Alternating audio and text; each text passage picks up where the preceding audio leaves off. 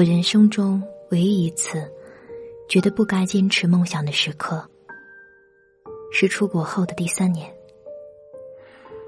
我第一次回家小住二十天，因为有事儿要去朋友的城市，才在家停留了几天，就没心没肺的拿着行李上路了。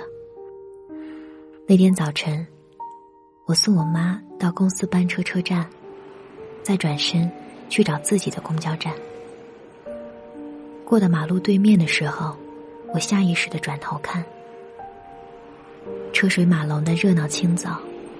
街边挤满卖早点的摊铺，越过小贩激烈的叫卖声，我看见那站在马路另一头的我的妈妈，整个人呆呆的望着我的方向。这个将近五十岁的女人，肩膀耸动，鼻尖通红，眼泪像断线的珠子，流满了整张脸。他看着即将离开自己的女儿，竟伤心的哭成了孩子。那天一整天都在下着雨，在赶往朋友城市的一路上，窗外的景色都是湿哒哒的暗色调。我在心里狠狠的扇自己耳光，甚至几次下了决心，不然就不走了。永远和爸妈在一起。这是我离开家三年后第一次回家。作为爸妈唯一的孩子，这是多么自私的行为。可我总是能为这件事儿找出若干冠冕堂皇的借口。哎，学校假期好短啊，我还有很多功课要做。我现在打工的地方很好，不想因为回国就辞掉。回国几周，这边的房租还要照交，多不划算啊！二十几岁的我，实在是个没良心的年轻人。我认定自己是个闯四方的女汉子，而不是我妈想让我成为的乖乖女。爸妈口中那个在银行上班、和爸妈住在一起、快要结婚了、未婚夫是个老实人的小红或是小丽，我一丁点儿都没兴趣去打听。我是个江湖青年，满脑子。都是闯荡四方的豪心壮志。我向往瑞士的雪山和伦敦的建筑，憧憬埃菲尔铁塔和撒哈拉沙漠。我甚至在墙上的地图标出南极的方位，相信自己有一天总会到达。于是，我总是有做不完的作业，打不完的工，攒不够的钱，计划不完的未来。爸妈有时候。期盼的问起：“孩子，什么时候回家呀？”我心虚的回答：“就快了，就快了。”我就这样敷衍了他们三年。我的爸妈也为此等待了三年。我不在的日子里，微信就是我和爸妈之间的纽带。我和爸妈的交流。全隔着小小的手机屏幕。这一端，我在早晨起床时，看见妈为我精心布置的房间；在课间休息时，看到爸为阳台的盆景做了个小鸟巢；晚上去打工的路上，收到花园里枸杞结果的照片；又在无数个入梦前的深夜，收到爸妈隔着时差的晚安。我从未错过他们生活的任何一个重大细节，可是爸妈的另一端，却没有这样频繁响起的提示音。我说：“妈，我和同学吃饭呢，一会儿再说。”爸，我累了，咱们改天再聊吧。于是，他们只能从我的只言片语里，尽力的拼凑出我的生活全貌。我从童年时。就开始发誓，长大以后一定要远走他乡，因为爸妈从未停止过争吵。这个家有很多快乐的时刻，但并不总是持久。我看见我妈摔烂了家中的花盆儿，我爸喝醉了，跌跌撞撞的深夜晚归。我作为唯一的观众，只能窝在角落里啜泣，把发誓要远行的想法一遍遍随着指甲掐进手掌中。我的妈妈，因为这样的生活总是很难开心，很容易因为我的任何调皮和不优秀而动怒。我的屁股常常布满巴掌印，而爸爸往往沉默的坐在床边观看，或者去做残酷的帮凶。所以，我一直都浅浅的记恨着。成年之后。爸妈的性格随着年龄变得圆厚。妈不再歇斯底里的指责我爸，而我爸也不再喝到不省人事。但是在大学毕业后住在家中的一段时间里，又让我感觉到了亲情的束缚。木板龟不得超过七点钟，不然爸妈就会疯狂的打我手机。我不能十一点钟后睡觉。我妈会一遍一遍的敲响我的房门，叮嘱我：“快睡吧，孩子。”我也不能略过任何一餐，因为我爸会因此受挫一样的自言自语：“这不是我姑娘最喜欢吃的一道菜吗？怎么连筷子都不动一下？”台湾文学家蒋勋说：“母爱，有时候也是一种暴力。”尽管我和我的妈妈很亲。但母爱，有的时候真是暴力，因为他不知道这个爱，对于一个青少年来说是多大的负担。这是在那段时间内我对爸妈的看法：爱意过浓，束缚太多，接近暴力。所以当我远行时，就像是一只挣脱了牢笼的鸟，迅速的投奔了天空的热闹。以至于常常忽略了爸妈发来的近况。我记不起我妈要去广场跳舞，后来因为老师要统一着装，她就不去了，甘愿在家为我的房间擦灰。我也忘记了爸，推掉了酒局，只愿意在家私弄花园，或者一遍一遍的看我的艺术照。爸妈的生活无聊而空洞。我不在家这一事实，让他们失去了生活的目标。曾经每日为我准备三餐，看我吃到肚皮圆胀的日子，在阳台上目送我上学去的背影一点点缩小的日子，每个学期末，在火车站等待我列车到达的日子，岁月，通通都将他们剥夺了去。爸爸朋友的孩子和我一同在纽西兰生活。回国的时候去我家做客，他后来和我说：“你妈妈握着我的手，反复摩挲着，什么都没说，眼泪就流出来了。”而过年时，我的亲戚在 QQ 上发来信息，大家吃着饭喝着酒，突然有人说起了你，你爸就捂着脸哭起来了。那时候。我心里那个远行的孩子，才真正肯停下来，迫不及待的向家的方向奔跑，四处飞溅着眼泪。直到我回家后，才真正一点点意识到爸妈经历的煎熬。除去那个我妈哭到让我想放弃梦想的时刻，还有爸每天都变着花样准备的晚餐，妈失眠了几年的老毛病。突然间不治而愈，爱聚会的爸总是翘了班回家。甚至有一天，我和妈走在路上，一向节俭到极致的他，竟然肯在路边乞丐的碗里放上几块钱。他哼着歌而我的心里却只听见酸楚。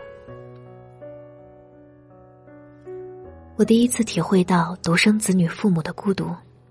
是在国外酒吧打工的时候，酒吧里有一些赌博机，有些中国老年人语言不通，无处可去，就经常来这里消磨时间，拿几枚硬币把玩大半天。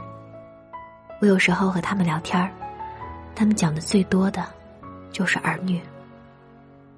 一位伯伯说，他二十几年前和老伴儿来纽西兰定居，在这里生育一个女儿。那时，夫妻俩辛苦经营一家中餐馆，无暇照顾孩子。结果长大后的女儿，完全融入西方文化，不会说也不想说一句中文。老伯有一次拿了一些英文资料，不好意思的问我，可不可以教他一些简单的词语。后来又拿出一张画满符号的纸。他说，自己想买个 iPad，跟上女儿的时代。这些符号全部照抄女儿 iPad 页面，希望我能告诉他这些奇奇怪怪的字符都代表什么。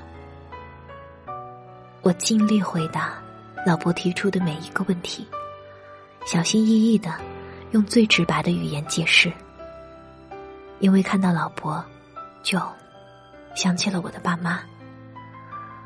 我希望他们在遇到不懂的问题时，身边就正有一个愿意帮助他们的人。而我更希望，当这样的事情发生时，我就在他们身边。我和朋友讨论过独生子女的问题，他说：“集千万宠爱于一身。”也集千万孤独于一身。我点头同意，却不禁想到我们的父母，才是最孤独，也最缺乏安全感的存在。朋友说，他上小学的时候正在上语文课，老师绘声绘色的讲着课本，校长突然走进来，冲着老师耳语一番，结果他丢下课本，风一般的跑出去。后来才知道。那个四十几岁的女教师，唯一的儿子，在幼儿园玩游戏的时候，被一辆倒退的卡车卷进车轮里。后来，女教师再也没出现在讲台上。听过的最多的传闻是，那个曾经看起来幸福快乐的母亲，疯掉了。我小时候。也有过差一点让爸妈崩溃的经历。八岁的时候，和爸妈说去附近的小花园玩，二十分钟就回家。结果半路上遇见了小伙伴，就去他家里玩布娃娃，直到天色渐晚才想起来回家。打开家门的那一瞬间，守在家里的妈扑向我，痛哭流涕，眼睛红肿。后来爸拖着疲惫的身子回家时。早已报了警，走遍了附近所有的街区，找我喊到嗓音嘶哑。这件事儿，在爸妈的心里埋下了一颗担忧的种子，直到现在，他们还在一刻不停的担心着。平时别去不认识的地方，开车不要太快，晚上回家注意安全，锁好门儿。我就从这样的叮嘱中，意识到。独生子女对一个家庭的重要性，对于已经不再年轻的父母，大概他们对我们的期待，就像是龙应台在《目送》中写到的：幸福就是早上挥手说再见的人，晚上又平平常常的回来了。书包丢在同一个角落，臭球鞋塞在同一张椅下。有一次，看见知乎上讨论，独生子女是一种怎样的体验？有人回答：不敢死，不敢远嫁，特别想赚钱，因为他们只有我。我不知道别的独生子女是否有这样的感觉。这句话戳中了我的心声。我的人生中有过很多不如意。几次想不开，最后令自己豁达的，也只有我走了，爸妈就什么都没有了这样的想法。我的心里无论如何也没办法设想这样的结局，所以，我更愿意好好努力。几年前决定出国，和朋友吃了告别餐，他很不理解的问我。不知道你一个女孩子怎么想跑得那么远？对于我来说，和家人在一起才是最重要的啊。那时候的我，心里装着整个世界，对这样的声音完全不屑，抓起桌上的啤酒喝了一大口。后来远行，经历了身边朋友因为觉得家庭重要而中途停止学业，也听见越来越多的声音在问我：“我也想和你一样远行，可是舍不得爸妈，该怎么选择？”家人，或是梦想，这似乎是摆在年轻的我们面前最艰难的选择题。我一直不是个合格的女儿，缺席了爸妈生命中很多重要的时刻，没资格对想要远行的年轻人提供什么建议。但是，如果你想像我一样向往自由，一定要去世界的什么地方去看一看。那，请不要让这次远行成为逃离。世界上还有一种远行，离开是为了更好的回归。你可以远行，但要保证身体健康，每周打一次电话，教会爸妈用微信，有事没事儿把生活照发给他们，少抱怨，别抱忧。告诉他们，你把自己照顾的挺好的，而事实上，也确实如此。你按时吃饭，每早榨一杯果汁，定期去健身房，偶尔去参加派对，也没有喝到酩酊大醉。你工作辛苦，却不透支健康，勤于锻炼，没有发福的大肚子和臃肿的大腿。你现在虽然还是默默无闻的小人物。可却正走在成功的路上，每一分努力都慢慢换来了收获。你常常希望每一天有一百个小时，因为生活总是忙碌不停。可是爸妈需要你的时候，再忙，你都会出现在他们的身边。我从国内回到纽西兰的时候，爸妈到机场送我。我在走进安检前的最后一刻。回过头，和爸妈挥手告别。我从爸妈那忍住泪水的目光中，读懂了一份不舍，而似乎又看见另一层含义。孩子，你好好奋斗，早日实现梦想，到时候再安心回家。我们一直在这里等着你。我的父母。是中国父母中最普通的代表。他们把最好的人生给了我，再用剩下的人生用来守候。我至今还在为梦想一刻不停的奋斗着，希望早一天大爸妈和我一起去外面的世界看一看，也希望有足够的物质条件去满足爸妈年轻时因为我而放弃的梦想。我想告诉所有正犹豫着或者已经在路上的年轻人：如果选择远行，请风雨兼程，好好奋斗吧。可无论何时，都请记得一直在等待你回家的爸妈，因为二十岁的你拥有整个世界，而爸妈呢？他们什么都没有，他们。只有你。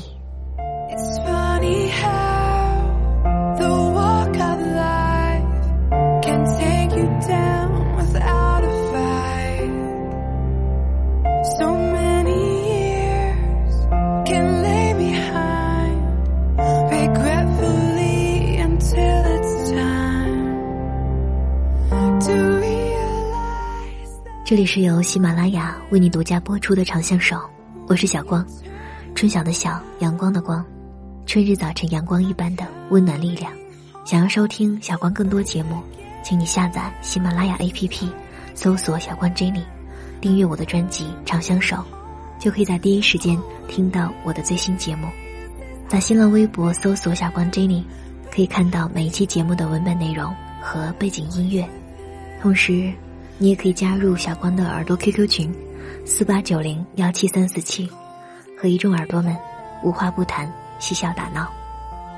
刚才读到的文章，是来自杨希文的《因为爸妈只有你》。我们这一代，是在国家严格执行计划生育后的第一批独生子女。我们的父母，都是循规蹈矩。老实本分的执行了计划生育，只生了一个孩子。从此，他们一生的牵挂和惦念、担忧与心疼、依赖和慰藉，也只给了这一个孩子。小光也是在异乡工作，妈妈每次在车站送我的时候，都会难以自制的很难过。他们这一代，接受的教育和生活大环境。造成了他们都是肢体僵硬，不太会表达爱的。但是我妈妈每次在送我的时候，都会张开怀抱，大力的抱我。一个拥抱，其实已经是他们能够表达爱的最大限度了吧？我想，我们都能理解，也都能充分体会到他们这份儿藏得很深的爱。我常常跟耳朵们说的一句话就是：时间有一种很神奇的力量，它会渐渐的打磨掉一个人身上锋利的部分，会让面对整个世界时候呈现紧绷姿态的我们，慢慢的放松、舒展，身心都变得柔软。之前的那些不可原谅，也都能微笑着。云淡风轻。之前一些执拗的坚持，也渐渐都能辨明轻重和正误。所以，我也更能理解父母为什么希望我们这一代能够生两个孩子，不只是希望我们的孩子不孤独，也是希望我们老了以后，不像他们那么孤独。祝福天下的父母。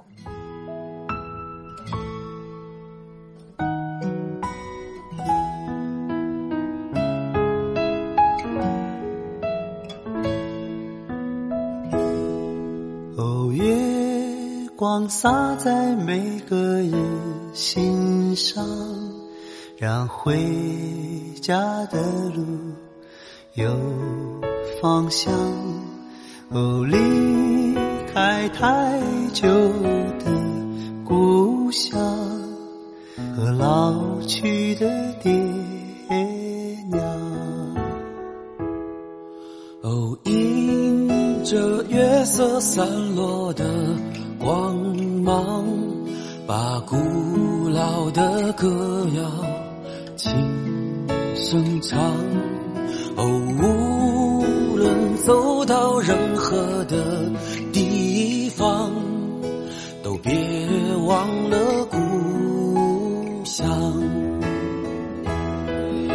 是什么力量让我们坚强？是什么离去让我们悲伤？是什么付出让我们？坦荡是什么结束，